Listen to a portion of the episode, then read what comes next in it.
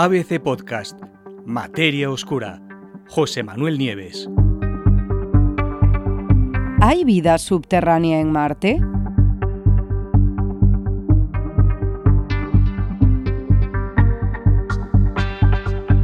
Los investigadores acaban de descubrir en Marte una nueva posibilidad de vida. Y se trataría esta vez de vida subterránea y alimentada por ingredientes que surgen cuando los elementos radiactivos del subsuelo desintegran las moléculas de agua.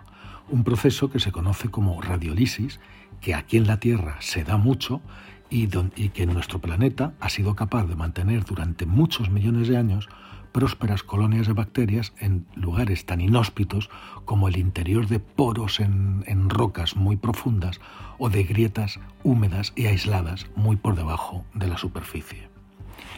Ahora, y en un nuevo estudio publicado en Astrobiology, un equipo internacional de científicos del Jet Propulsion Laboratory de la NASA y un montón de universidades, entre ellas la de Brown, la de Toronto, la de Nantes, la de Princeton, la de Hong Kong, ya os digo, entre otras, sostienen que esa misma, radiolisis podría haber impulsado la vida microbiana también en el subsuelo de Marte.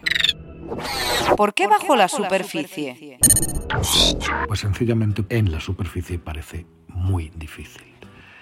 Los científicos han aprendido muy bien durante las misiones de las últimas décadas que la superficie de Marte ofrece muy poco o nada para la vida. De hecho, está barrida por enormes tormentas de polvo y azotada por rayos cósmicos y vientos solares que, en ausencia de un campo magnético protector como el que tiene la Tierra, pues atraviesa muy fácilmente la atmósfera. Sin embargo, bajo tierra, bajo la superficie, por lo menos algo de vida podría haber encontrado el refugio necesario. Según los investigadores, en Marte el entorno con las mejores posibilidades de habitabilidad es precisamente el subsuelo.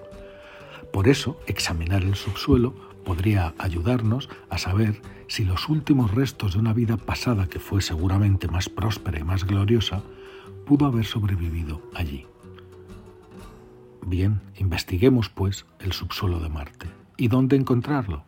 Pues irónicamente, las mejores muestras disponibles en la actualidad del subsuelo marciano, pues resulta que están aquí, en la Tierra.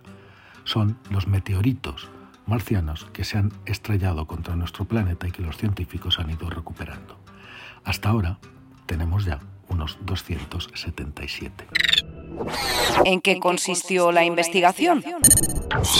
Bueno, pues los investigadores cogieron algunos de estos meteoritos marcianos, evaluaron el tamaño de los granos, la composición mineral, la abundancia de elementos radiactivos en algunos de esos meteoritos para ver si la radiólisis podría hacerse o no, y estimaron también eh, la porosidad de la corteza de Marte, esta vez utilizando datos in situ de los satélites que hay allí y de los rovers que han recorrido y recorren la superficie de Marte. Después, todos esos datos y esas cualidades las integraron en un modelo de supercomputadora que simulaba la radiólisis para ver con qué grado de eficacia ese proceso era capaz de generar hidrógeno y sulfatos, que como sabéis son ingredientes químicos que pueden impulsar el metabolismo de las bacterias subterráneas. En su artículo, los científicos sostienen que siempre y cuando haya agua, es decir, en presencia de agua, la radiólisis en el subsuelo marciano podría haber sostenido sin problemas comunidades microbianas durante miles de millones de años y tal vez podría seguir haciéndolo en la actualidad. Es verdad que antes de ahora otros científicos también habían estudiado la radiólisis de Marte, eh, pero esta es la primera vez que se utilizan rocas marcianas para cuantificar la habitabilidad del subsuelo del planeta. Los investigadores esta vez también evaluaron la potencial riqueza de esa vida subterránea de Marte, es decir, cuántos, cuánta vida puede haber. Y lo que hallaron es que podrían haber hasta un millón de microbios, un millón de microbios, fijaros bien, podrían subsistir en un solo kilogramo de roca, y esa es prácticamente la misma densidad de microorganismos que se da en el subsuelo terrestre, aquí, en nuestro planeta. Entre las distintas muestras que analizaron los científicos, las más habitables, lo digo entre comillas, estaban hechas de un tipo de roca que se llama brecha de regolito. Según explican los propios investigadores, se cree que esas muestras, esas brechas, proceden de las tierras altas del sur de Marte, que resulta que es el terreno más antiguo del planeta.